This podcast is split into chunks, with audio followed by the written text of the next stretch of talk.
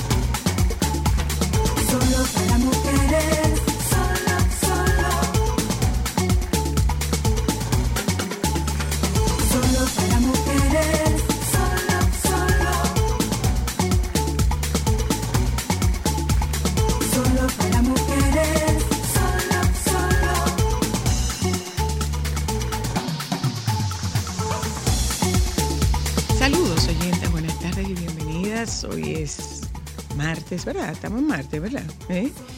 Ni te cases ni te embarques, ni de tu familia te apartes. Estoy solo para mujeres. Usted nos está sintonizando a través de Sol 106.5, una emisora del grupo RCC Media. Le damos la bienvenida, compartimos con ustedes el contenido que tenemos preparado para la tarde de hoy. Hablaremos de tendencia en trajes de baño con Ariana Sánchez, eh, tintes en hombres. Hay un señor que se fue de un partido político que va para otro partido político que bien debía coger un poco de... Pero bien, la camarita. No, no, no, no, no es no para allá, es para acá. La camarita aquí. Decía yo que hay un señor que se fue de un partido para otro que no le vendría mal tomarse una, una asesoría con Edward por el tinte. No sé. No tengo idea. No tengo idea. Joan, Joan. Joan, compórtate, Joan, compórtate, Joan, compórtate. Compórtate, no me meta, no me meta a mí, no me meta en problemas, Joan, no me metas en problemas.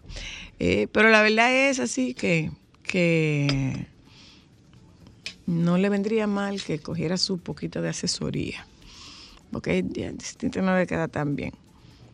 ¿Mm? Hay otro señor también que bien podría coger asesoría. Hay unos cuantos. Hay un poco, hay un poco de personas de esas. Bueno, pues mire, colega tuyo. bueno, pues vamos a hablar de tintes en, en masculinos con Edward Bra y hablaremos de auditorías eléctricas con Joel Salvador. ¿Qué son las auditorías eléctricas? Para que usted sepa lo que usted está consumiendo, por dónde usted está teniendo escape, porque con este tema de estos calorazos que están haciendo y usted tiene que encender un abanico, un aire acondicionado, eh, todo esto, es bueno que usted pueda eh, hacer una revisión porque estamos en una situación que o pagamos la factura de la luz o pagamos la del supermercado, pero resulta que tenemos que pagar las dos. Entonces vamos a ver cómo nos acomodamos lo más posible. Ese es el contenido que nosotros tenemos preparado para ustedes. Y, mira, dice un refrán que cuando te toca, ni que te quites, y cuando no, ni que te pongas. Pues resulta que una mujer adoptó a un niño y resulta que el niño que ella adoptó era el hijo que ella había perdido 10 años atrás. Su bebé fue robado por lo que se resignó a no volver a tener hijos y tras decidirse a adoptar encontró a su pequeño en la casa de adopción. Gabriela Suárez tuvo un giro en su vida de 180 grados, pues solo le tomó unos segundos convertir algo hermoso en otra cosa totalmente terrible. Un día que llevaba a su pequeño de tres años a la escuela, se distrajo por unos segundos y lo perdió de vista. Tras horas buscándolo, Gabriela sabía que no lo volvería a ver, al menos eso creía. Tras las primeras horas, un grupo muy grande de madres de la misma escuela se juntaron para iniciar la búsqueda del pequeño Bernardo junto con la policía, pero todo indicaba que el pequeño desapareció sin dejar rastros. A pesar de resignarse, Gabriela comparte que jamás pensó que su pequeño estuviera muerto y que esperaba algún día poder encontrarlo. Su esposo pensó que esto era imposible y que ella estaba obsesionada por esta por esta diferencia. El matrimonio se disolvió. La búsqueda de Bernardo se fue mermando con el tiempo y al paso de 10 años cada vez fue menor, pero continuaba. Es por eso que Gabriela comenzó a trabajar en asociaciones de búsqueda, localización de niños desaparecidos con detectives privados y cerca de las estaciones de policía para saber si encontraba rastro de su pequeño perdido. Eventualmente fue a casas de acogida, refugios para niños eh, y ella fue considerando cada vez más, para hacer un poco breve el relato, fue comenzando a considerar cada vez más la opción de adoptar. Así se encontró con Tomás, un pequeño, entre Ah, bueno, en uno de esos hogares el doctor se le acercó y le dijo, ¿por qué no le das tu amor a un niño que lo necesita hasta que encuentres a tu hijo? Gabriela comenzó a considerar cada vez más esa opción y fue cuando se encontró con Tomás, un pequeño entre 13 y 14 años que le llamaba la atención. El menor no jugaba con nadie, era callado y estaba siempre en un rincón haciendo dibujos. Gabriela narra su encuentro con Tomás de la siguiente manera. Se le acercó y le dijo, ¿puedo ver tu dibujo? A lo que el pequeño le respondió que sí y le entregó la hoja. En los trazos de color se encontraba una mujer sonriente con las manos extendidas. Esa es mi feliz mami, contestó Tomás. Una vez mi mamá estaba feliz, pero un día se enojó mucho. Me gusta recordar su cara feliz. Lo siento, Tomás. La potencial madre adoptiva, ¿dónde está tu mamá ahora? El niño se encogió de hombros y se volteó. Había empezado a llorar tras la pregunta. El pequeño dijo que su mamá bebía demasiado y fue cuando Gabriela decidió en un impulso abrazarlo. El pequeño le devolvió el abrazo. Gabriela comenta que sintió las lágrimas del niño en su mejilla. El doctor que trataba a Tomás reveló más tarde que era la primera vez que vería al menor conectar así con alguien. Después de eso es que la señora decidió de una vez por todas darle el lugar a Bernarda de Bernardo a Tomás y sabía que lo necesitaba. La señora Suárez comienza que un día, comenta que un día escuchó a su pequeño tararear una canción. Era raro. Nunca lo había escuchado cantar así. Pero eso no fue lo que le llamó más la atención. Su sorpresa fue mayúscula porque al escuchar la canción que Tomás tarareaba, conocía perfectamente de qué melodía se trataba. Era la canción de cuna que le había inventado a Bernardo. Sin reparos, la madre decidió investigar cómo era que ese pequeño conocía perfectamente esa canción. El niño la miró y sonriendo feliz le dijo, esa es la canción que mamá feliz siempre me cantaba, me hace sonreír. Gabriela quedó atónita, miró a Tomás, tenía el cabello oscuro y los ojos cafés que Bernardo también tenía pero así lo tenían miles de chicos en el mundo. Sería el mismo niño que le fue robado hace más de 10 años. A cualquiera se le perdona, para ti no. Sí, eso es lo que eso mismo me dije. Me estoy imaginando cosas. Bueno, tras llevar la muestra de su análisis, no hubo dudas. Recogió los resultados, fue directo al hogar. Tenía que saber la verdad. Entonces, frente a Tomás, leyó los resultados. Cayó de rodillas frente al niño, porque Tomás era Bernardo. ¿Cómo era posible que le había ocurrido, ocurrido, tantos años atrás? Fueron las preguntas que la madre empezó a hacerse. El pequeño contó sobre dónde había crecido y cómo llegó a la casa de acogida y la madre escuchó atentamente cómo comenzó a describirle a la mujer con la que creció, pero que sabía que no era su madre. Decidió ir a visitarle, reclamarle todo lo que le había hecho pasar y por ahí continúa la historia. En resumen, eh, el niño vino a los brazos de su mamá que lo había perdido 10 años atrás. Entonces, cuando toca, toca, dicen los colombianos, dicen los mexicanos, cuando te toca, ni que te quites, y cuando no, ni que te pongas de los juegos del destino. Así le damos la bienvenida a Solo para Mujeres. Vamos a publicidad, ya volvemos.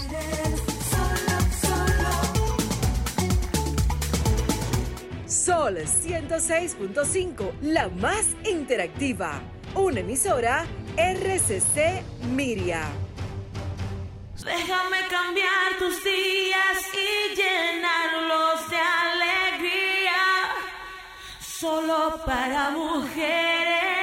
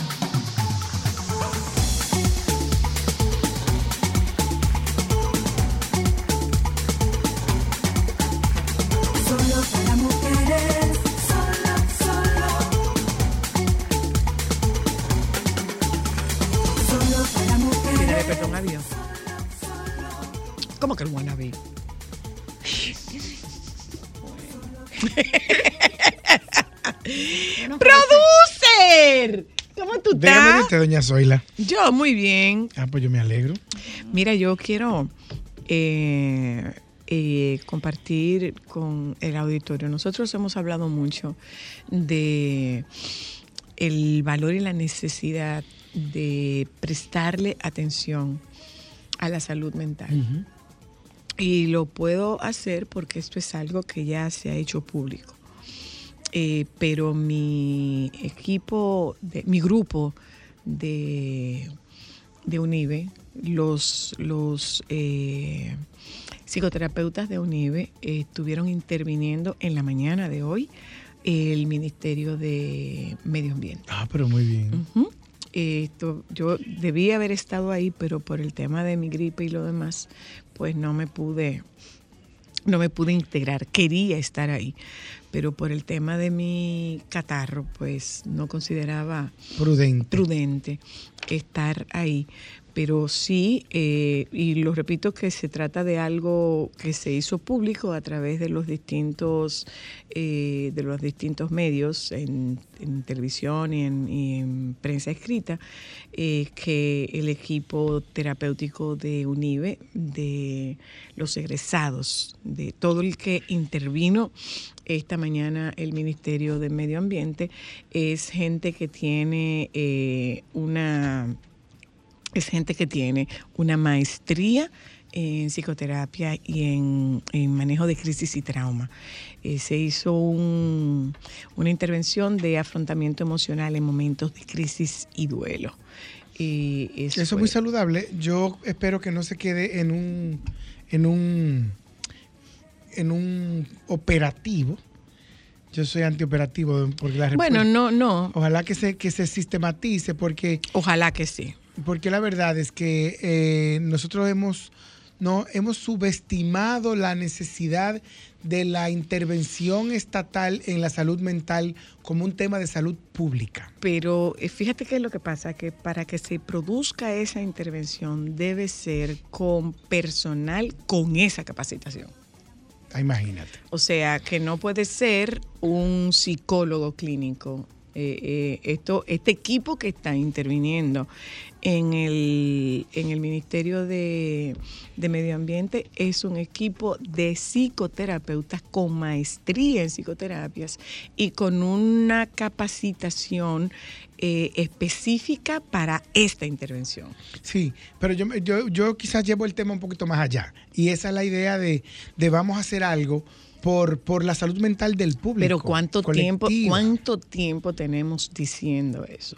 ¿Cuánto tiempo tenemos diciendo eso? Lo que pasa es que la salud mental no, no se ve. No, no, no, no, no. Eso no se ve y como no no, se ve, eso no- ni eso no genera ni genera ni genera un posicionamiento eh, a nivel a nivel social. Entonces, como eso no genera un posicionamiento a nivel social, pues a eso no se le presta Yo he hecho un cálculo así como que básico, rápido, de cuánto se te puede ir en cualquier procesito leve, digamos. Y es que fácil, no, la primero las ARS no lo cubren. Y segundo, la mayoría de las ARS no lo cubren. Yo no conozco ninguno que lo cubra. Pero te, re- te reembolsan. En algunos casos Te te reembolsan. reembolsan, un porcentaje, pero en la mayoría de los casos no se cubre ni siquiera un 100% y en algunas ni siquiera un, ni, ni un mínimo por ciento. Y fácilmente una consulta de un psicólogo te cuesta entre 3.500 y 4.500 pesos o 7.000 pesos. La Y hora. sí, entonces eso implica que tú no puedes, vas a una y no vas a nada.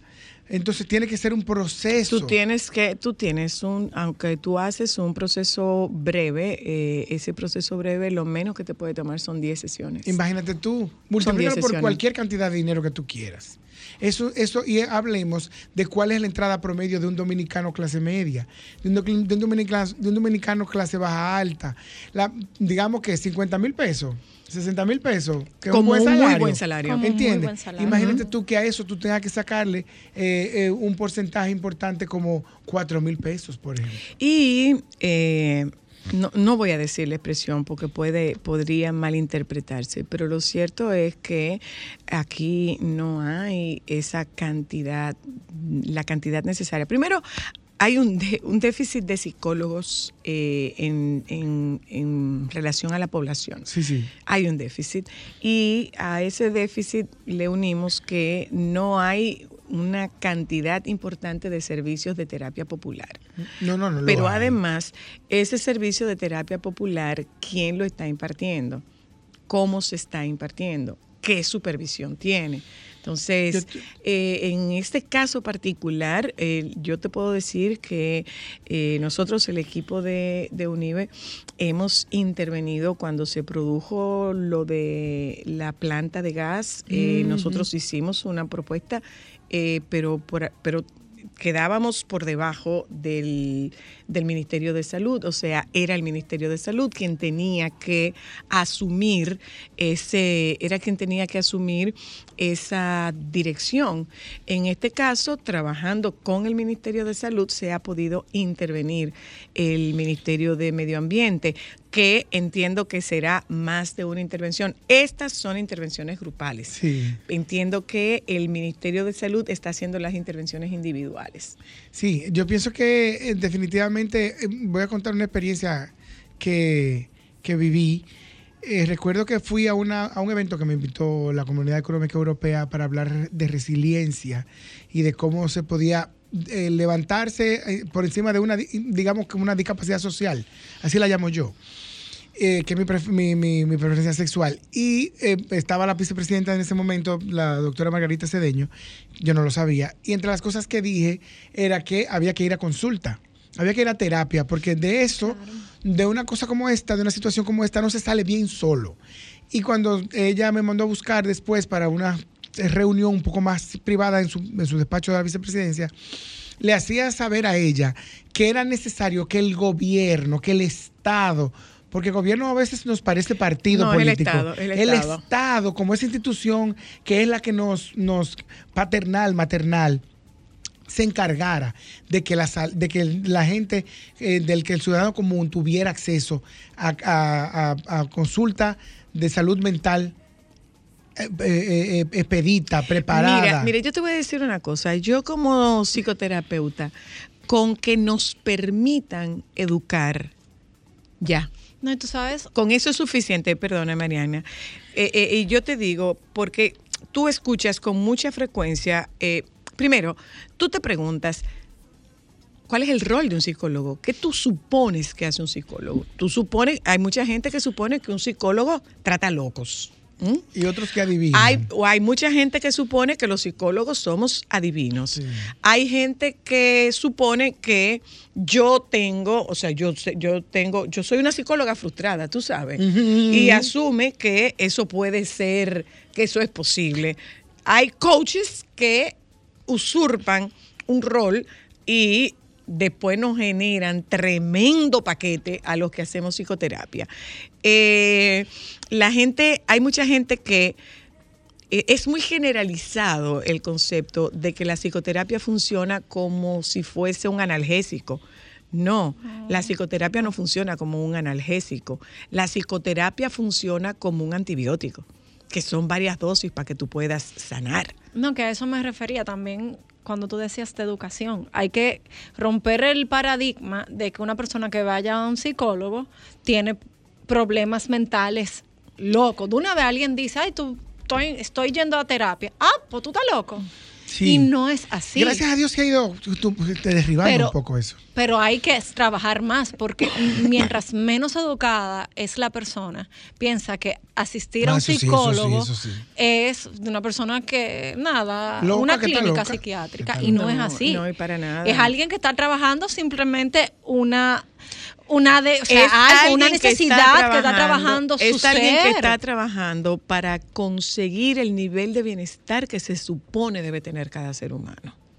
¿Mm? Entonces, ojalá, yo, yo te reitero, a mí, con que nos permitan dejarle saber a la población qué es un psicólogo, qué hacemos los psicólogos, qué hacemos los psicólogos éticos, porque los hay no éticos también, y que, que tú sepas que eh, no te va a pasar, no te va a pasar nada porque tú vengas donde un psicólogo.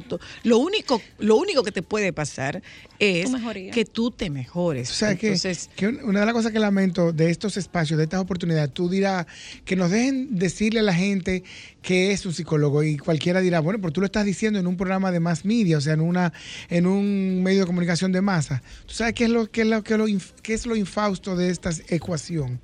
Que la mayoría de la gente que necesita saberlo no escucha programas de este tipo. No, y, y todo lo que queremos es visibilizar.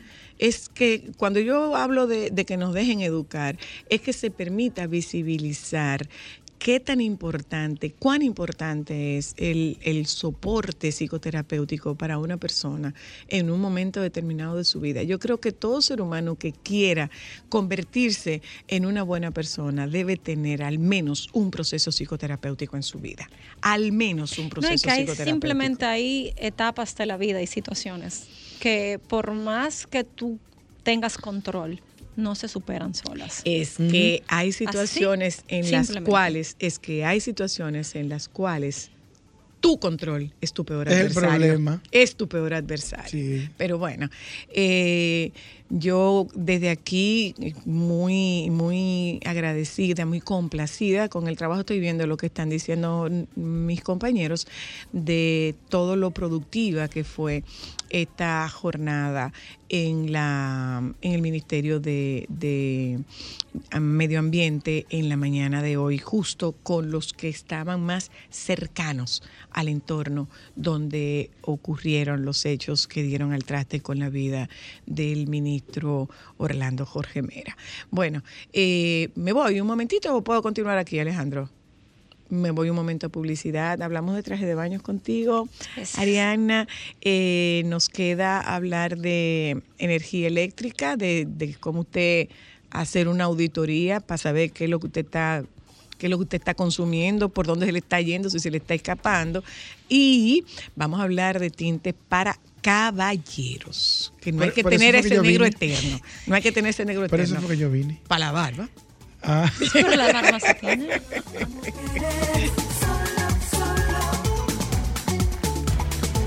Sol 106.5, la más interactiva. Una emisora RCC Miria. Solo para mujeres. ¿Dónde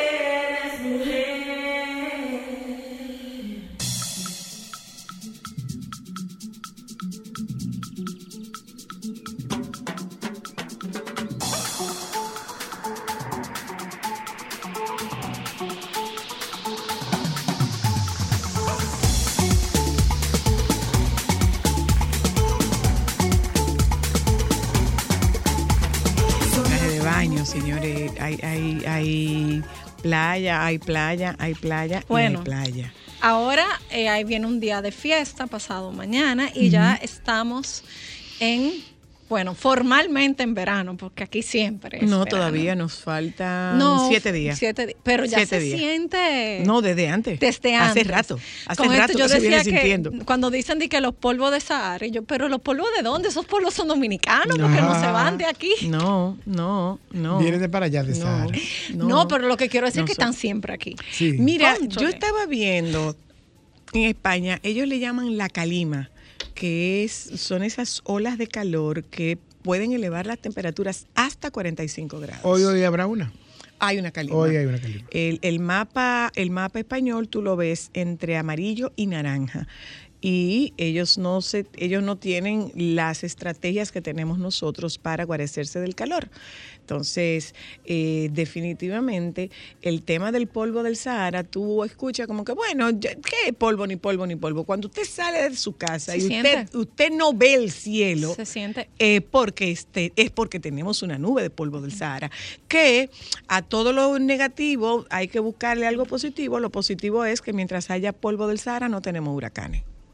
Esa, es- esa, esa es la Sí, parte porque positiva. entonces ya estamos, en- en- ya estamos entrando en no, temporada ya de entramos. El huracanes. día primero entramos. comenzamos. Ay, Tenemos, así con el relajito, tenemos 14 días de, de temporada de huracán. Para que se no, lo que cada sepa. vez se va, se va extendiendo más. Sí, llegar un sí, momento, yo digo que llegar un momento que será el año entero. Bueno, Sí.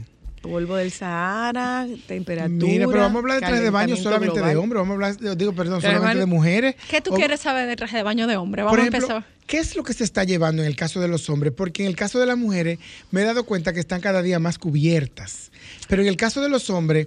Sí, eh, ¿verdad? Sí, están Ahí más como cubiertas. con manga larga. traje de baño es manga Incluso carandelas, he con, visto con vuelos. Sí, Son trajes de baño con un poquito más, con mucha estructura. Yo he visto Es como traje de diseño. Traje de baño de diseño. De hecho, he visto traje de baños con hombreras. Claro, casi como cuando, por ejemplo, yo recuerdo que mi mamá usaba eh, bus- El de corpiño, Ajá. Sí. que era para la ropa normal. Ajá, ajá. Y, y- y- y entonces el traje de baño casi ha llegado a la blusa. o sea. De hecho, eh, uno de las de los plus de tener estos trajes de baños de diseño, como dice Zoila, que tienen vuelos, tienen eh, eh, hombreras, es que tú perfectamente lo puedes usar con unos jeans. Sí, Pero eso eso es no es meterse en el agua. Es un traje de baño con hombrero, no es para meterse al agua. Hay quien, yo, por ejemplo, a mí me- todavía no me siento que no. Déjenme mi traje de baño cómodo. Mm. Pero sí, Lo más seguro es para que Eso es para preservar un no, para preservar un poquito de agua y que se le siga, siga refrescando. por ejemplo, hay trajes de baños cuando los, los trajes de baños de manga larga. Que está muy de moda. Están muy de moda, están muy de moda, pero son trajes de baños también que son muy prácticos. Si tú vas a un sitio, ponte tú, Bahía de las Águilas, que no hay una sombra, que hay escasas sombras. Son trajes de baños muy prácticos porque te protegen mucho del sol. Es, el, el material tiene eh, protección UV. No ¿O no? tiene, hay algunos que tienen protección UV, pero no es lo mismo tú ponerte el protector solar y ponerte algo que te, que te cubra a estar completamente Claro. descubierta No, y dímelo a mí. Y en el caso de los hombres, por ejemplo, que es lo que te preguntaba, Bueno. eh, por ejemplo, evolucionó la franela a... ¿A qué, qué franela? ¿Qué franela? ¿Qué franela? ¿Qué fra- Ay, qué franela? con franela. ¿Qué franela, Juan Carlos? tengo testigos, sí o no, hablen me voy a por- me van a dejar Pero solo que los qué franela, qué Carlos, yo me voy a franela. parar de aquí, yo te Alejandro. Alejandro se baña con franela. Oh, pero claro que se vayan con franela. Ellos se vayan con franela, que seguro. por favor dejen de bañarse con franela. Ah, bueno, pues entonces, pero por perfecto. favor. por favor, Por eh, favor, no, deje de bañarse con franela. bañarse porque yo no me baño con franela. franela porque yo tengo mi cuerpo y lo exhibo. Sí hay tu, tu cuerpo. Mi cuerpo. la franela es para disimular el cuerpo. Y aquello que viene con una barriga No, paletera. peor aún que se, cuando se moja. es que le da Aquí hay uno que se está. Claro, se baña con franela, todito eso. Ay, sí, porque hay rashguards de hombres. Entonces, eso es lo que digo. La que se van- franela evolucionó a este traje de baño manga larga sí, sí. que he visto uno que otra persona bañarse así. Sí, sí. Ah, Generalmente sí, sí, lo usan más personas, hombres que tienen, que practican deportes acuáticos. Sí. Para protegerse, pero Como sí. tú, Joan, por ejemplo. Como exacto. Tú, exacto, Joan. Cuando Yo- Joan, yo Joan se va a surfear, entonces. Yo en mi caso valoro mucho el sol, la verdad, y me gusta el sol. De hecho, una de las cosas que más amo de correr es que me puedo quemar, que disfruto de horas de sol. Y por eso yo digo, yo pudiera bañarme sin nada, ¿verdad? Pero no, no. Ok. No, no, no, no, no tiene que poner traje de baño. Sí, Pero se baño, tiene sí. que poner traje de ¿Qué se baño. Exhibicionista. Sí. Sí, pero tú sabes que como todo en la vida es cíclica, ya, ¿tú te acuerdas de esos baggies que llegan hasta las rodillas? ya no se Eso usa. en el caso de los hombres no se No se usan. usa. Se usan ya en traje de baños un poquito más shorts. Ajá. Eh, Apretado. Y se usan los bikinis de hombre apretados como si fueran nadadores. Sí, como lo que yo me puedo Ah, poner. lo- ¿Cómo era que se llamaban? ¿Cómo era que se llamaban? Espido. Los pidos. Los espidos. Espido. Ah, están los O sea, espidos. están los espidos y están los espidos, o sea, la misma eh, textura de los espidos, el mismo material, pero ya un poquito más largo. Ay, como una licrita. Como una licrita. Yo tenía, pero que Está era como muy de brief. modas, exacto. Eh, como brief. Como o un sea, calzoncillo. Como un calzoncillo corto. Los calzoncillos no se Tampoco usan para bañarse, ¿eh? bañarse, por favor. no se usan para por eso. favor, Por por favor. favor. De ningún tipo. De por ningún favor. tipo, no. Por favor. No, di que- Dije que que, los calzoncillos No. atléticos. No. Los calzoncillos que atléticos se me quedó todavía. No, Sí. no, no, que se me quedó el traje de baño y me voy a bañar así. No, no se bañe. No. No, Pero además- no se bañe. No se bañe ya. Y los bolos no se usan. No, No, ni siquiera como vintage. Como de que, ay, que yo soy cute. no. Y tengo un traje de baño vintage y hay un bolo cortado. Los bolos no se usan No ya. se usan. No, ya ¿Tú sabes lo que es un bolo? Lo que son así como bermudas. No, que tú lo mochas. Un pantalón largo que que se mismo. No, tampoco. Y antes se le hacía incluso como o una. sea, ¿y qué tristeza que no sabe lo que es un bolo? Pero por Dios, Popi, pero popi, Ni popi. siquiera tú sabías que se le cortaban y Yo se le hacían unos se- y se le piquitos. sacan unos le flequitos. espérense, espérense. Yo sé, lo he visto, pero no sabía el nombre El técnico. bolo, Ah, sí. mi amor, es ¿Qué popi, es lo, popi, qué popi, es lo que popi. degeneró después en Bermuda? Las que están ahora de moda. Ajá. Eh, pero espérate, el, el, el de surfer, ya eso no se usa. No, no se usan. Los baggies hasta las rodillas no se No usan. se usa. Entonces, Sí se quien tenga usan, de eso, que los se bote. usan, espérate, ¿A quién sí se se, usan, así pueden usarse con las mismas, en la parte de arriba, que se tienen como esos, eh, se amarran, Ajá. pero más cortos. Ah, ya no sí. se usan. Entonces, tú sabes que esos pasan a cebolo. Ah, claro. Para tú estar en la casa. Cla- no, Para tú lo llevas al sastre, lo Y lo cortas y haces un ruedo y ahí de ruedo, baño. Ah, pues mira, No. tengo como cinco, voy Ah, a pues hacer. Pues, hágale- los voy a alterar. se puede alterar. Sí, puede alterar. alterar y alternar. Claro. Además. Por favor. No, por pero favor, él está diciendo que favor. va a usar espido porque va a exhibir su cuerpo yo en la puedo usar playa, que él puede usarlo. Él está diciendo, queremos fotos y Sí, pruebas. tú Sí, puedes. yo sí, puedo no usar tengo la menor duda. Sí, sí, sí. Queremos Con 14 fotos y- libras menos. Uf, 14.7. 14.7. Por claro. favor. Por favor. 7 no es fácil de bajar, 7 onzas. Mira, mira, Eh. mientras tú no me uses la camisilla, No, yo no, yo no uso bien. camisilla, nunca las he usado. Te puedo enseñar todas mis fotos. ¿Quieres que te enseñe? Pero realmente hay que decir que vivimos en una realidad en la que la camisilla es, es tiene palpitante actualidad. Sobre todo ¡Ay, el ay Dios ¿Qué es lo que tiene? Palpitante Está como el preciado líquido. El preciado y el líquido. galeno. Sí, el galeno. Aquí No, todas las piscinas de los barrios están Y llenas. todas las piscinas de los hoteles. Señores, yo fui, yo fui a un río, yo fui a un, ¿Un río, río? yo, fui a Río Partido en un hiking, o sea, una caminata, y cuando llegué estaba lleno de gente y, Y estaba en con una cosa súper sorprendente para mí. No solamente que tenían camisetas, tenían medias. Ay, sí, porque ahora, ay Dios mío, perdón, porque me voy a tirar yo misma tierra, yo que trabajo con Ah, urbanos. Con urbanos. Pero porque eso es una de las eh, modas heredadas de los urbanos, las, los, los, La las chancleta. chancletas con medias. La samurai con La media. samurai Pero con se meten medias. al río con ¿Pero para qué? con la- ¿Por con media. Sí, se meten al río, Yo con- quedé a- al agua con las medias, sí, es verdad. Sí. Eh, Se ok, queda. Entonces, las mujeres que vamos a usar, porque él debió el tema para su interés. Ujú. Las mujeres que Pero vamos a usar. Bueno, lo, como te dije, ahora se está usando de todo. Obviamente, yo recomiendo. ¿Cómo van los escotes ahora? ¿Cómo van los escotes ahora? eh, ahora, como te dije, vienen, los trajes de baño no están tan escotados.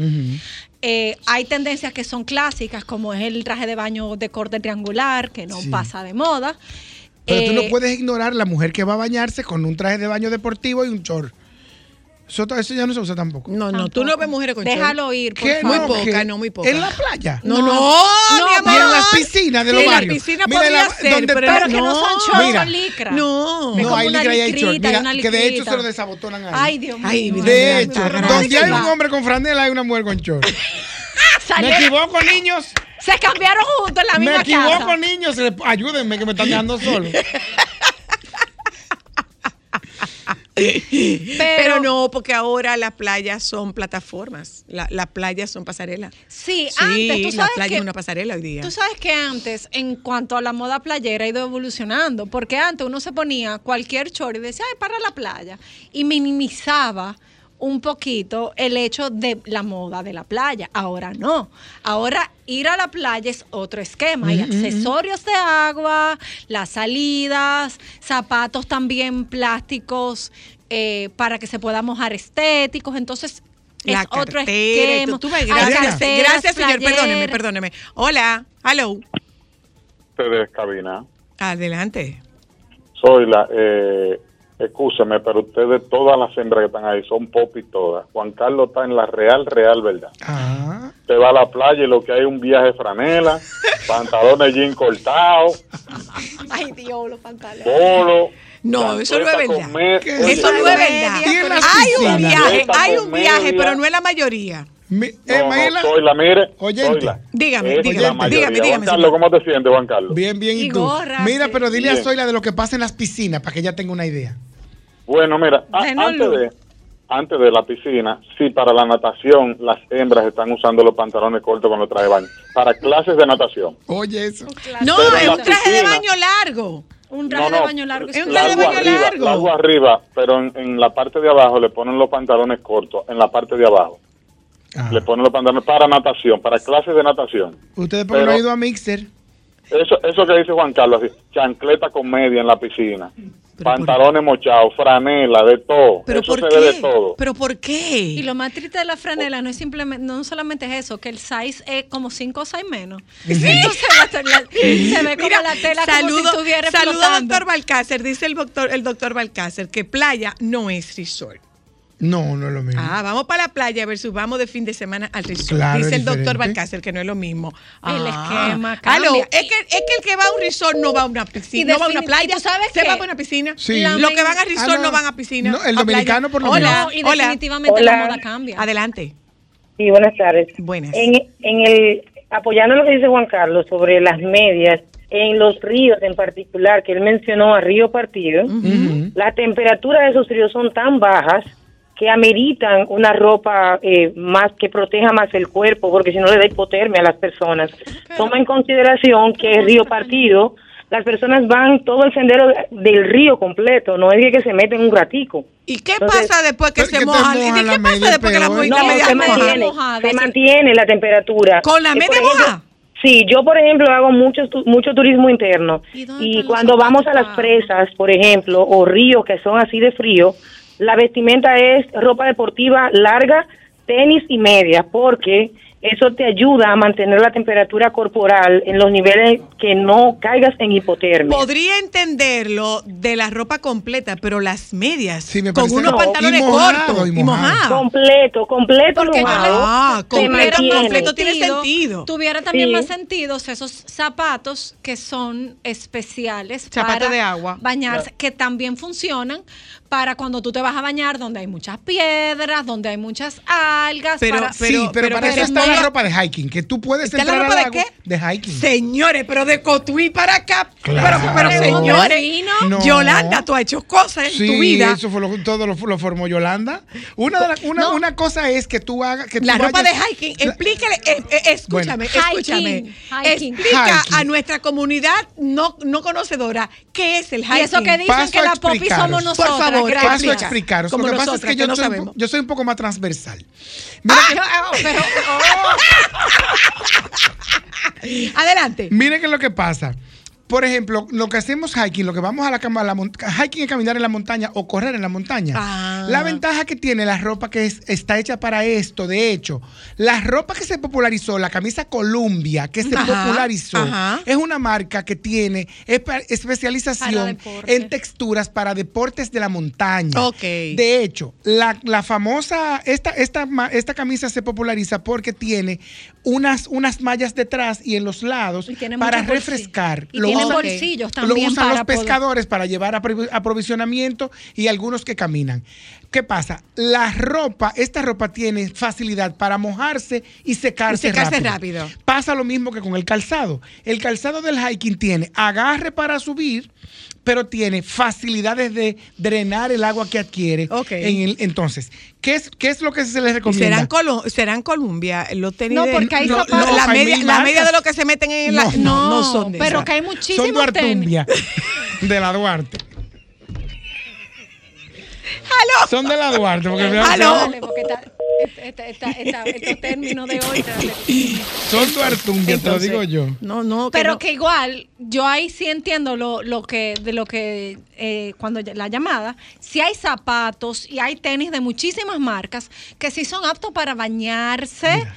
eh, de como tú dices, si tú estás haciendo una ruta de que vas a terminar en un río, sí son aptos para bañarse. Pero tú te puedes meter zapatos. con eso en el Esa, a eso me refiero. A Ese eso fue mi último Sí, pero eso no fue, eso no es un Pero APM eso 1. no es- No, No, eso entonces es- tú no calificas porque tú no eres APM 1. No, no, yo no, No. no lo he dicho tampoco. De No, hecho, no, no, te no. puedo decir, humildemente hablando, ¿cómo es? humildemente Humilde. hablando, Ok, dale. De Dale. marcas, de marcas que te, que te pueden servir. Por ejemplo, hay, hay licras, esa es de compresión que cuesta un dineral, pero, pero hay licras simples. Sí, no, no, te soy Claro. honesto. Pero hay licras simples que tú puedes adquirir para ir a, a la montaña.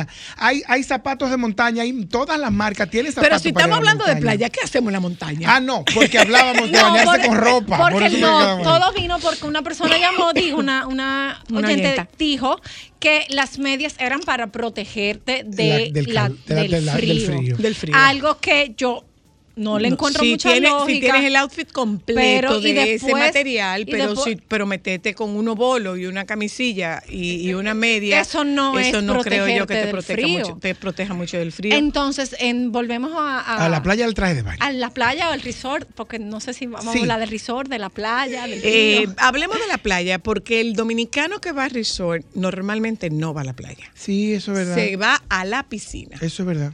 Y se la mata en De la hecho, tú piscina. te, vas, tú te das cuenta Porque que los lo tragos están en la piscina. que de los lo tragos están en que, la playa. lo poco que vamos a la playa, porque a mí yo prefiero la playa a la Yo mil piscina. veces, también. Eh, eh, somos nosotros los dominicanos del entorno nada más. Sí, sí, sí. Tú no sí. te encuentras de que el, el, el resort, No, el 10 do- gente, no, 3 no, gente, no, 20 no, gente no. El dominicana. dominicano no. al dominicano no va, el dominicano no va a la playa en resort.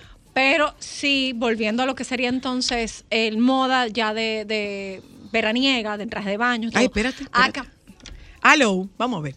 Aló, Bu- buenas. saludos. La, la camisilla eh, debajo de la ropa de uso diario y de la pijama en los niños, ¿la quitaron también o es a nivel nada más de playa?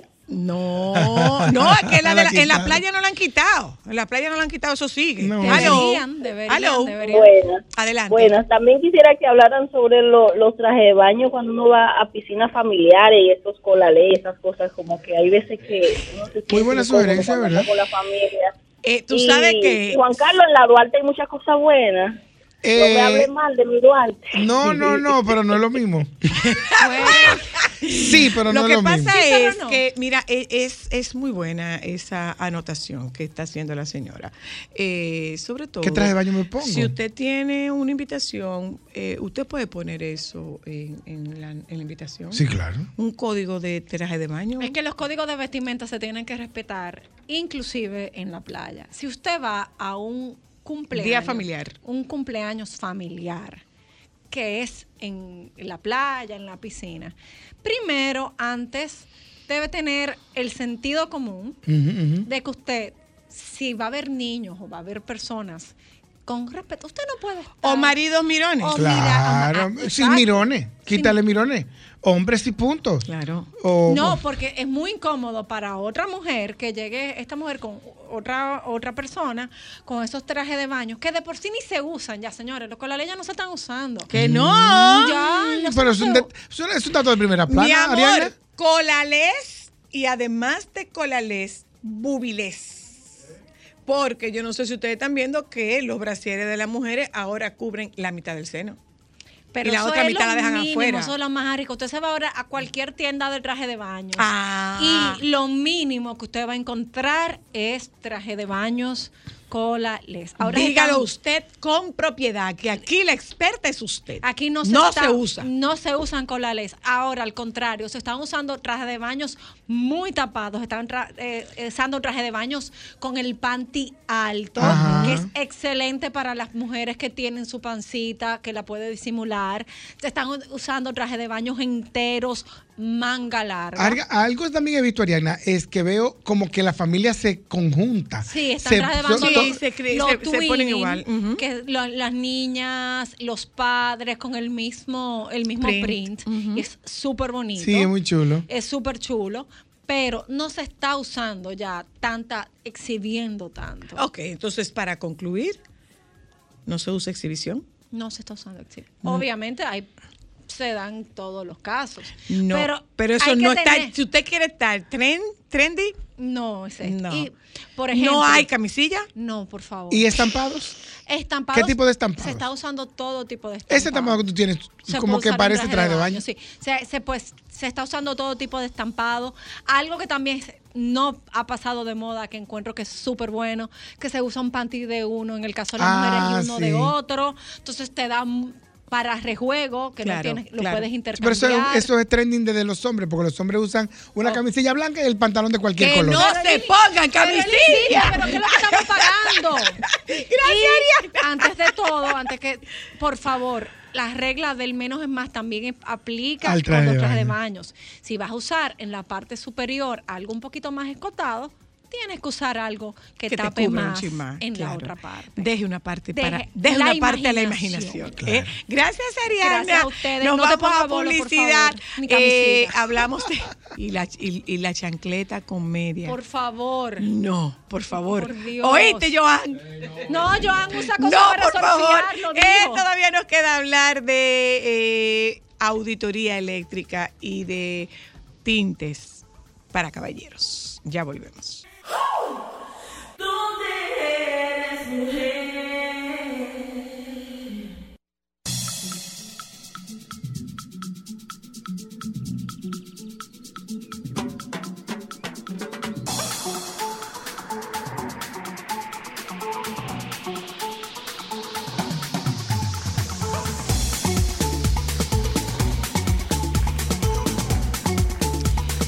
Solo para mujeres está, está muy masculino, ¿eh? Hoy está muy para los varones, hoy. Está muy para los varones, no me importa. Nosotras también somos para los varones. Mira, eh, vamos a hablar con Joel Salvador para que nos cuente cómo hacemos auditoría eléctrica. Tú estuviste con nosotros una vez y nos diste muy buenas, muy buenos tips y muy buenas herramientas, pero eso hay que refrescarlo cada cierto tiempo y el calor hace que la memoria se, que la memoria se agote. Así es. Eh, bueno, lo, gracias por la invitación. Eh, como la vez pasada, lo primero que tenemos que saber lo que es una auditoría energética. Por favor. Una auditoría energética no es más que la recopilación de datos, o mejor dicho, saber cómo funciona energéticamente su casa, oficina o negocio. Ok. A través de la misma, ¿qué buscamos? Poder tener el mayor ahorro posible para poder llegar a ser eficiente. Auditoría energética no es lo mismo que carga eléctrica. No, Ok. no, ok. no es lo mismo. ¿En qué se diferencia? Auditoría, como le dije, es la recopilación de información. Carga eléctrica es el consumo que tiene algún equipo Ok. o el consumo que tenemos en. Pero en eso tampoco viviendas. es un inventario, porque por ejemplo yo tengo dos aire acondicionados, eh, una nevera, una... No, tampoco es eso. No, no. Ok. Sí, es algo más detallado. Y realmente, con el tema, por ejemplo, de los aire acondicionados, que hemos escuchado que las eficiencias con aire, y cuando usted compra un aire, le dice, no, pero el ahorro que él me está dando no es por el que me vendieron. Simple y llanamente es porque el equipo no nos lo comparan con otro equipo similar. A Sino ver. cuando le venden, le dicen, mira, usted va a ahorrar un 60% de tu factura energética. Frente a aquí. ¿A qué? O sea, lo único consumo que yo tengo es el aire acondicionado. No, cuando viene a ver, su problema no estaba en el aire que usted tenía. Ok. Puede ser en una lavadora, puede ser en los equipos, eh, en el consumo stand-by que tenemos en, en la casa o en el negocio. Explica eso. ¿Cuál es el consumo stand-by? Son los equipos. Te puede acercar, Edward, te puede acercar, ¿eh? te puede acercar y puede preguntar, te puede acercar, entra, entra y te son los equipos que nosotros tenemos Conectado. Aunque no estén en uso. Televisor, televisor. televisor, caja de cable. Si se fijan en la caja de cable, usted la apaga y le pone la mano. Está Está caliente. Ajá. Por los componentes que, que lo integran, que siempre se mantienen, a estar recibiendo energía, siempre se mantienen. en ¿Cuál es el porciento de consumo de un, de un ¿cómo, se- ¿cómo dijiste tú que se llamaba esa parte? Del consumo de stand-by. Del consumo de stand-by. Eh, en la facturación energética, que es un ciclo, o sea, se estima que el 10% hoy en día en consumo stand-by está en la facturación. Es parte de lo que nosotros pagamos que no le estamos sacando beneficio. Eh, Ahí está la conexión de, del microondas. el microondas, Está, los eh, cargadores celulares, aunque lo vean insignificante. los cargadores de celulares. Que dejan, lo dejan ahí conectado. Exacto. Y más si son los cargadores genéricos que compramos en la en Lo- las calles. o lo de sea, trepes. No, exacto. No lo que vienen con el celular per se. Se me dañó Mm. eso, yo compro una cajita, una cabecita, la conecto, ya me está cargando. Pero dejo de cargar y él sigue, sigue recibiendo energía y sigue transmitiendo. Sí. Eh, por y ejemplo, proba- perdona, probablemente en un mes tú no le prestes atención, pero al final del año tú te estás dando cuenta que tú has pagado un dinero por, eso, por ese consumo. o por el 10% de, de 2 mil pesos, estamos hablando de, De 200 que son pesos 200, por factura. multiplícalo por 12. Imagínate tú. O sea, bueno, nosotros en la experien- nosotros normalmente pedimos cuando hacemos la auditoría son la facturación de un año completo Ah. para ver el uso de la energía. Y le puedo decir que al sol de hoy, de las auditorías que nosotros hemos hecho, tres, el cliente tuvo la relación con, con respecto a las EDE. ¿Cu- ¿Cuántos, cuántos, ¿Cuáles son los pasos que implica una auditoría? Bueno, los pasos son los siguientes. Lo primero, como le dije, la solicitarle al cliente su facturación de los últimos 12 meses del año. Luego de eso, le hacemos un cuestionario donde escuchamos lo que el cliente, cuáles son los, eh, la situación que el cliente entiende que, Que está que está presentando por las EDE. O sea, ¿por qué me están cobrando de más cuando yo no la consumo? Luego, a través de equipos de monitoreo, pues nosotros hacemos auditoría en tiempo real. O sea, le decimos en el momento qué está sucediendo. Y el equipo nos lo, nos lo presenta y se lo enseñamos al cliente, dentro, incluso en la computadora. Que él vea qué equipos son los que son los de los picos y qué tiempo. Luego de eso, hacemos lo que es eh, un juego con la familia, porque involucramos a la familia. Mm. ¿Usted me entiende? Entonces, en base a la información que me da, le entregamos un informe. Nosotros llevamos al cliente a usar lo que hace eficiente. Ok, ¿cómo yo lo pongo en práctica eso? Ya me hicieron la evaluación, me hicieron la auditoría, me dan un informe. ¿Cómo yo lo pongo en práctica? Siguiendo los pasos nosotros le damos. Uno, o sea, usted no puede controlar lo que no puede medir. Claro. Fíjense que las EDE siempre hacen mucho hincapié. Sí, no hay problema que- de que usted tenga un medidor testigo. Mm. Las EDE nunca están en contra de eso. ¿Qué es un, medi- El medidor ¿qué es un medidor testigo? Es simplemente una especie de monitor que usted instala después de la cometida de, de, De- de de la las EDE. EDES para usted monitorear el uso de su energía. Pero cuando usted hace la auditoría, donde nosotros le vamos a decir cuál es su consumo stand-by que usted posee en la casa, cuál es? Ustedes están ahora mismo aquí, su casa está vacía, pero ya usted sabe que mi casa, cuando está vacía, me consume 200 vatios. Cuando usted va a salir y tiene su medidor testigo y usted ve que le está presentando 250 o 300 vatios, algo se quedó encendido. O algo se quedó conectado. Entonces, ¿qué es lo recomendable? Por ejemplo, en el caso de los televisores, lo recomendable sería que tú los conectaras a regletas y que pudieras apagar la regleta o que lo desconectaras cada vez. Lo ideal es la regleta, pero no el tipo de regleta. eh, Populares. Populares. Ah, ¿cuál es la Son regleta? regletas que sean programables o, como se está utilizando hoy en día, pro- eh, regleta Smart, que usted a través de aplicación la puedes monitorear. Por ejemplo, en mi caso, yo, yo en una buena época de mi vida bajé el consumo a, a un 50% bajando los breakers cuando salía por la mañana. Ese es una medida que empezamos a utilizar aquí, en República Dominicana, Ajá. que no es debido. ¿Por Porque qué? los breakers no se le debe poner la mano, al menos de que exista alguna situación. Coja ahí. Porque Por usted, ejemplo. con- usted con el rejuego de estar prendiendo y apagando, Ajá. puede llegar un momento en que usted apaga, Y cuando le va a encender, que si se fija, para encender más hay que hacer más esfuerzo, puede ocasionar un cortocircuito. Mm.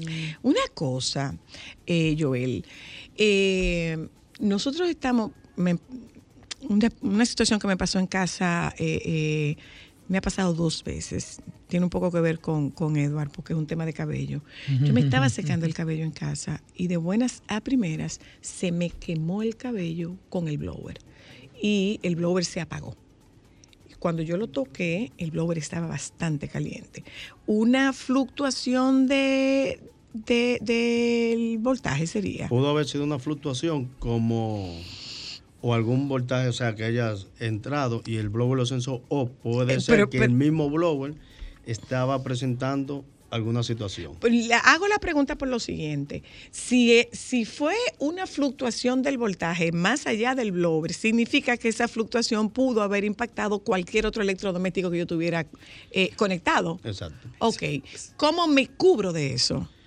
Usted se puede cubrir pudiendo eh, protectores, puede ser protectores individuales o prote- un protector, un supresor de pico en la entrada de corriente. ¿Qué le va a hacer el supresor de pico? Cuando usted ¿Un tenga qué?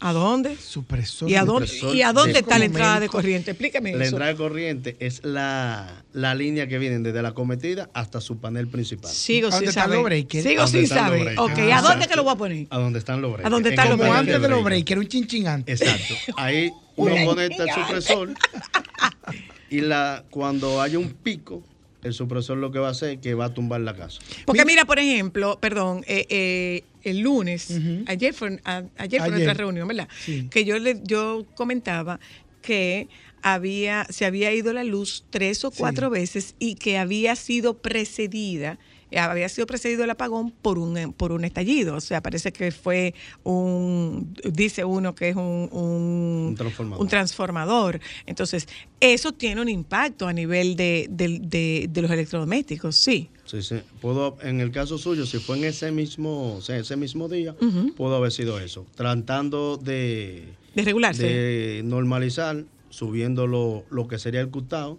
Si no hacen bien el contacto, el contacto, eso es lo que va a hacer. Le pueden mandar un voltaje alto como, o un voltaje bajo. Solamente audita quien se queja. Solamente debe auditar quien se queja. O, eh, Uno debe hacerlo por prevención. pues claro. Todos debemos hacer una auditoría. Así mismo, por prevención. No, no hay que esperar que una factura me llegue alta para yo hacer una auditoría. O sea, yo cuando empecé con eso, yo fui producto, yo soy producto del producto. Y yo le hago el- la historia de cuando yo empecé con eso y, atra- y hasta utilizando el equipo, que lo, lo traímos de fuera, las EDE iban durante seis meses, fueron a mi apartamento a través, porque mi facturación en ese tiempo estaba muy barata.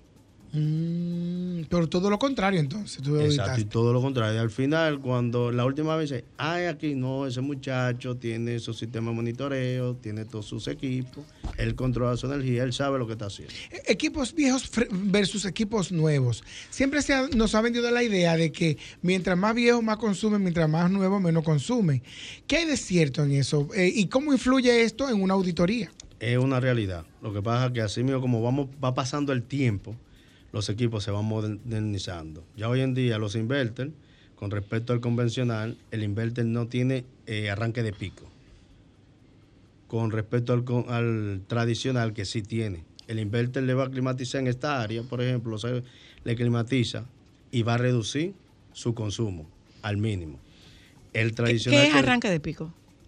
son los arranques que tiene Eh, eh, que es donde- que donde está- consumo, que donde está que el mayor donde- consumo. Que es donde los contadores se ponen a correr rápido. Explícanos Ah. cómo sería, cómo era un aire antes y cómo, cómo, y cómo es un aire ahora, en ese sentido, diferenciándolo. Bueno, eh, vamos con el mismo ejemplo, el aire de 12 con respecto el aire de 12 convencional o cualquier aire, cuando usted enciende, él le manda la señal al compresor y el compresor arranca de una vez.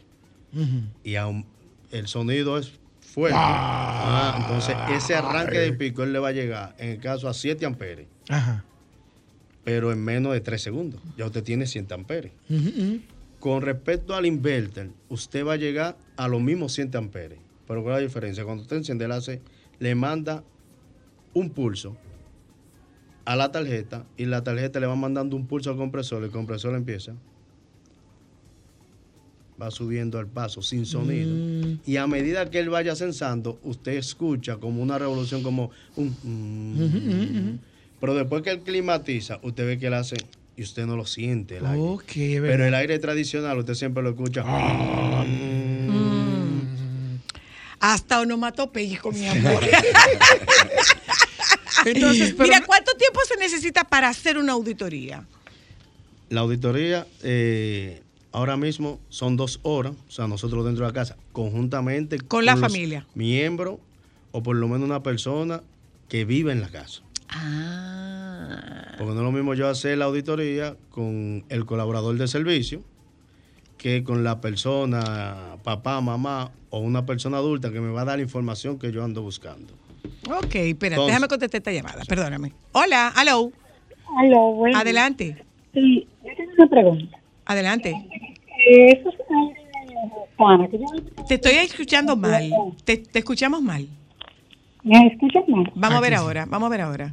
De esos aires de ventana, que yo veo que, que lo siguen vendiendo en las tiendas, ¿cuál es la diferencia de consumo eh, con lo moderno? Porque yo veo que lo siguen vendiendo.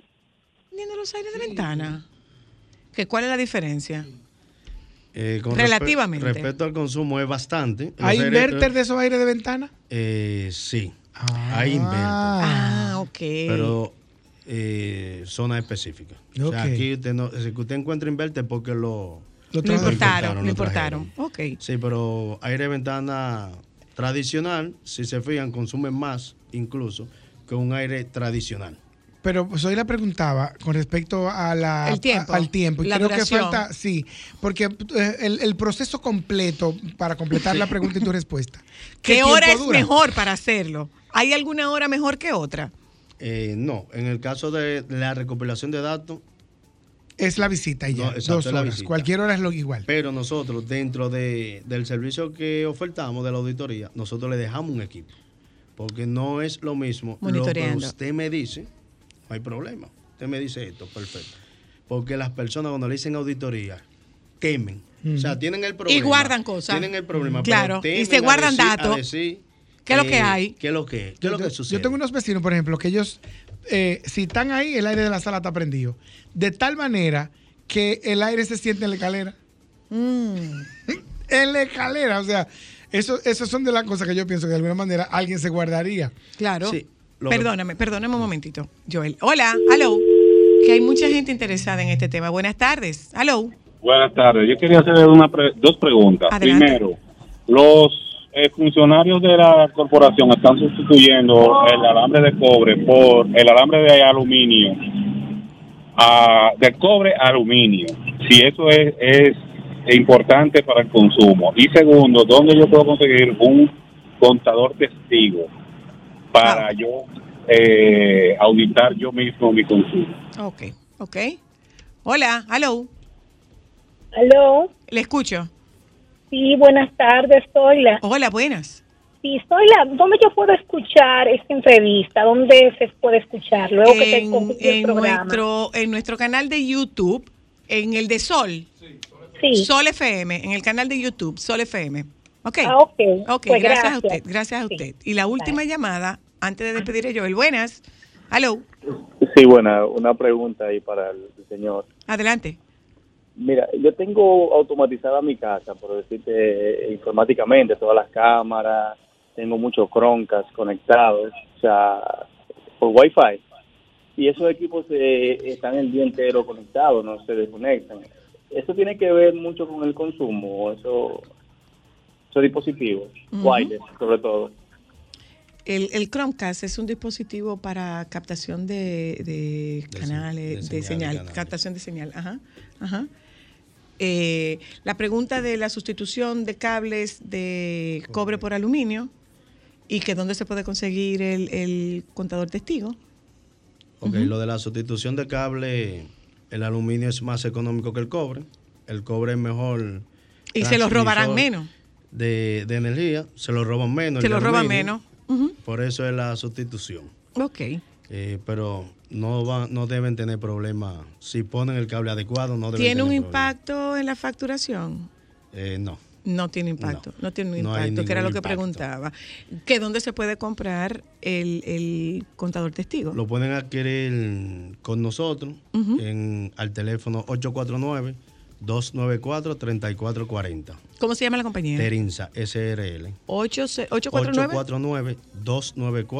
849-294-3440. Había una última pregunta. Eh, la pregunta del joven del Chromecast, si Ajá. eso Que influye sí, en su que consumo. apagar y no apagar, mucho apagar y no apagar. Eh, había, habíamos tocado el tema de las de las regletas. De- estamos hablando entonces de en este caso regletas inteligentes. Exacto. Eh, en el caso de él, su consumo es muy mínimo porque los mismos equipos que él tiene, que son equipos automatizados, por su configuración, por su fabricación, cuando no están en uso, ellos se meten en reposo, en el cual disminuyen lo que es su consumo. Ok. O sea, ya por fabricación.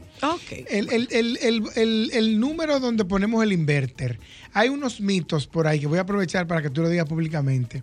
En donde, por ejemplo, a mí me han dicho, si, si, si termina en 16, tiene que ponerlo en menos de no lo ponga en menos de 23 porque entonces no es inverter. ¿Qué hay de cierto en eso? La realidad es la siguiente. El inverter no es un equipo, es un sistema. La fabric- todo va a depender de la fabricación. Por ejemplo, los inverters con fabricación japonesa. No importa en la temperatura que usted lo ponga, él va a entrar en modo inverter. ¿Por qué? Porque el compresor, usted lo puede poner el 16 que se dice, no, el compresor nunca va a apagar. Es que en el inverter el compresor no apaga, no debe apagar. Simplemente él debe bajar su revolución. Y a medida que él, los sensores entiendan que necesitan un mayor ciclo de enfriamiento, le mandan un pulso y él va subiendo. A diferencia de los aires Chinos. Convencionales. No voy a Ah, no, no, Ah, ok. inverter Los con inverter fabricación china, de lo que se vende el 95% aquí en el país. Ajá. Si usted se fija, si usted lo pone en 16, usted ve que su facturación sube. Ajá. Y si lo pone entre 23 y 25 grados, usted siente. Y si no lo siente, le invito a que haga la prueba. Siente que el compresor va a ser prendiendo y apagando. Si lo vemos con respecto a un aire convencional, la diferencia que usted tiene ahí es que no tiene el arranque de pico. Ya. Es una realidad. Ok. Sí. Pero que el compresor está apagando, no debe apagar. Pero apaga. Pero es por su fabricación. Ya. Ok. Por eso que aquí. Pero hay el dicen- ahor como quiera entre ya 23 y me tengo que ir, 25. me tengo que ir, Don, me tengo que ir, me tengo que ir. Gracias, Joel. Repite Gracias el teléfono, por favor. 849-294-3440. Eh, nos vamos a publicidad, regresamos de publicidad y vamos a poner este inverter en su mejor y mayor capacidad. Vamos a hablar de tinte para caballeros. Tinte cuello negro.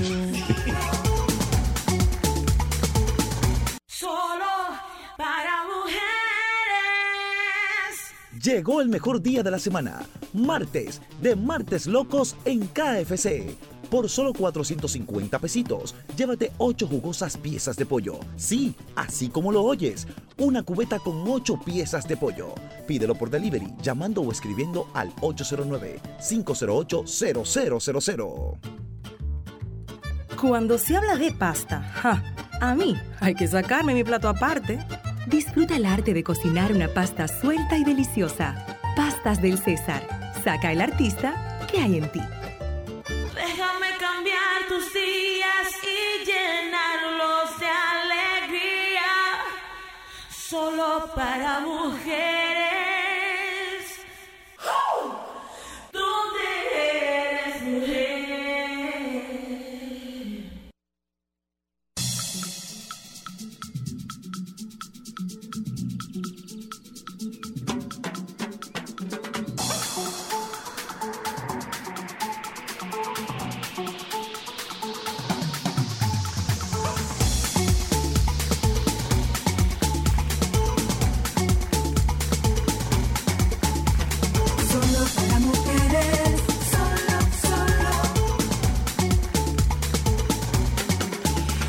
Te va bien o te va mal, Eduardo? No, yo estoy bien ahora. La información que este señor me ha dado, me ha dado una información que, bueno, prepárate, vas a auditar muchos lugares y negocios que yo conozco. Bueno, yo creo que Ay, sí. sí. Jala un ching el micrófono. A Venga, propósito de auditar, mí, si hiciéramos una auditoría de color, aquí habría mucha gente que se quema.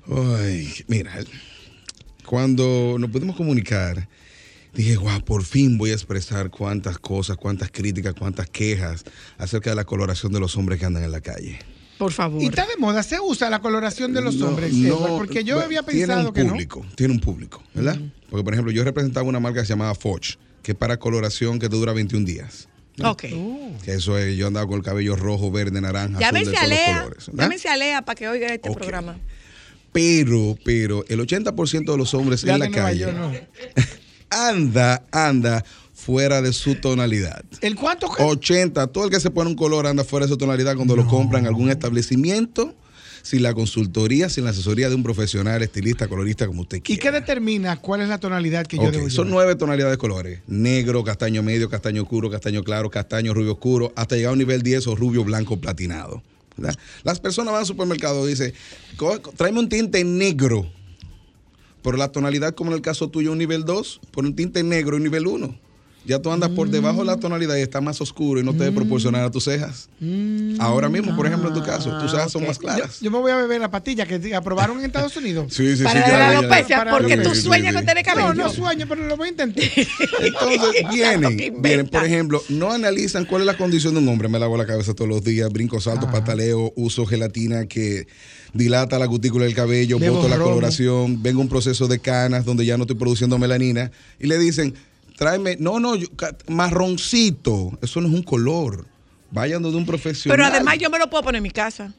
peor todavía. la muchacha que me seca en el salón puede ir a mi casa y ponérmelo, porque es, para eso no se necesita nada. No, Ay, mujer me lo sí, pone. ay, sí. Para eso no se necesita Aplicarlo nada. no se necesita nada, pero va a causar de que tú andes con una tonalidad fuera de la tuya. Ay, por favor. Por eso hay muchísimos hombres que te dicen negro wiki wiki. Ah, y, cuando, y que se Negro mancha, eterno. cuando ese color se mancha. No, porque precisamente hay señores profesionales estilistas, hay permanente, permanente y semipermanente. Hay coloraciones que se van saliendo con la o lavada. sea, tú estás diciendo, ah, se salen con la lavada. permanentes para cubrir un 80, 60, te lo dicen. Esto cubre un 60% de las canas. Dígase, cutícula, corteza y médula, ese producto solamente me cubre la parte de arriba del cabello, lo ¿Qué? externo, la cutícula. Ok. Lo permanente va hasta la médula, donde está la coloración que nosotros y se producimos. queda por más tiempo. Y se queda por más tiempo. ¿Y lo permanente de cuánto tiempo estamos hablando, Eduardo? Eh, se va- eh, junto con el crecimiento, no se van. No se va, el color permanente no se va. O sea, Viene tú- saliendo tu color natural y tú viendo la doble tonalidad. Lo que te cambia es el color del nuevo cabello. Exacto. Por eso, por eso. Usted como profesional, usted evalúa el cabello de la persona. Doctor Nieves, ¿usted se respetando- tiñe, doctor Nieves? Respetando a mi cliente.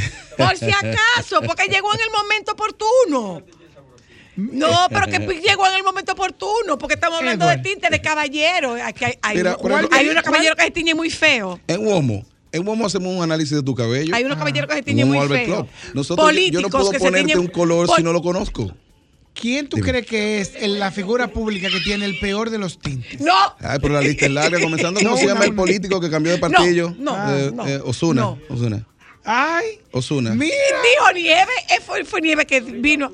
Ah, Sorry, ok, Osuna, dijo. Nieve. Mira, dijo ¿y el- Nieve qué tú opinas del tinte de Domingo Bautista? no es su tonalidad. Nadie, no existe ser humano que pueda tener una coloración en las cejas y el cabello diferente natural. Y ahí que eso tú te das- uno se da cuenta. Todo el que tiene una tonalidad en cejas es su color base.